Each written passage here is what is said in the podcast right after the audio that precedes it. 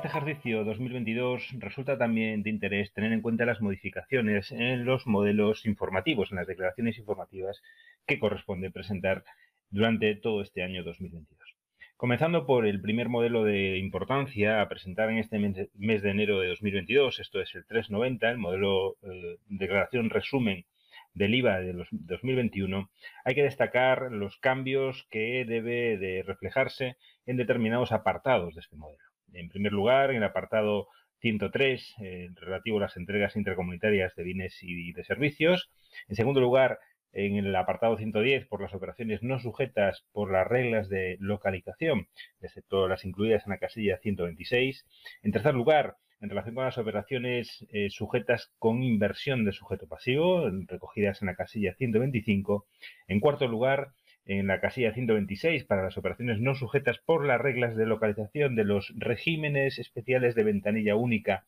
incluidas en la normativa de IVA y que entraron en vigor el pasado 2021. Y eh, en quinto lugar, las operaciones sujetas y acogidas a los regímenes especiales también de ventanilla única eh, incluidos en la eh, casilla 127, sin descargar tampoco las operaciones intragrupo recogidas en la casilla 128. En definitiva, esos son los principales cambios eh, en, el modelo 390, derivados fundamentalmente de la modificación de las modificaciones producidas en la normativa eh, del IVA. Siguiendo con los modelos tributarios y quizás por su importancia también cuantitativa, hay que destacar los cambios en el modelo 190, esto es en la declaración informativa de retenciones e ingresos a cuenta por rendimientos del trabajo y de actividades económicas. En este sentido hay que tener en cuenta las eh, modificaciones que se pueden eh, incluir en este modelo 190 derivado de las prestaciones de eh, los ERTE y especialmente del reintegro de los ERTE derivados de pagos indebidos en el año 2020.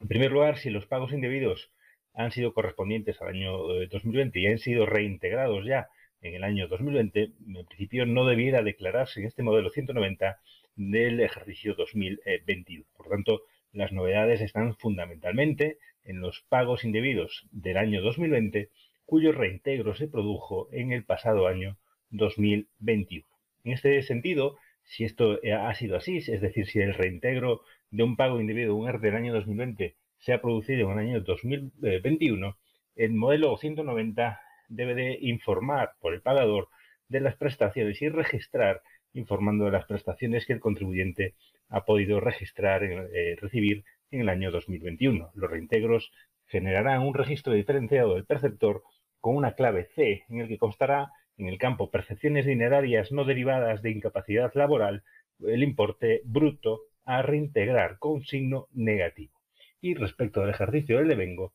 el año en el que se pagaron las cuotas indebidas figurará en el año 2020 sin complementar gastos deducibles ni retenciones. Por lo tanto, debe de prestarse eh, atención a esos posibles reintegros a incluir en este modelo 190 del eh,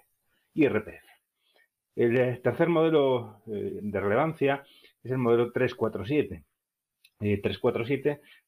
operaciones con terceras personas, la novedad se encuentra en la inclusión un campo XI, un campo XI, para hacer referencia a Irlanda del Norte, derivado del Brexit, derivado de la salida del Reino Unido de la Unión Europea. Por tanto, se singulariza ese cambio en el modelo 347 con ese nuevo código SHE para referirse a Irlanda. Siguiendo con los modelos informativos, con las declaraciones informativas y mucho más rápido por los cambios de menor precisión, el modelo 156 de cotizaciones de afiliados y mutualistas a efectos de la deducción por maternidad se incorpora una precisión técnica para indicar si estamos ante una declaración complementaria o una declaración sustitutiva. Lo mismo se realiza en el modelo 180 para la declaración informativa de retenciones e ingresos a cuenta procedentes del arrendamiento de inmuebles urbanos y también en el modelo 182 de donativos, donaciones y aportaciones eh, recibidas por entidades sin ánimo de lucro. Eh, debe de, eh, tenerse en cuenta que en este modelo 182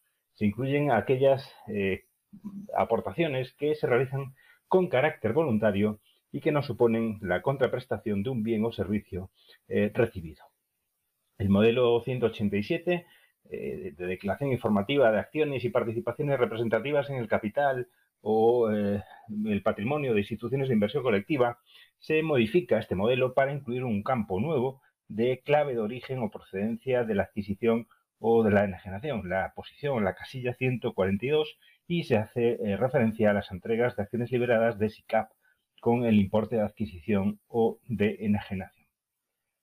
En el modelo 189 de declaración informativa de valores, seguros y rentas, se incluye también un nuevo campo para informar del nominal de los valores y se modifica el campo número de valores para precisar que debe informarse del total de títulos sobre los que el declarado tenga un determinado porcentaje de participación. Por lo tanto, modificación también en este modelo 189.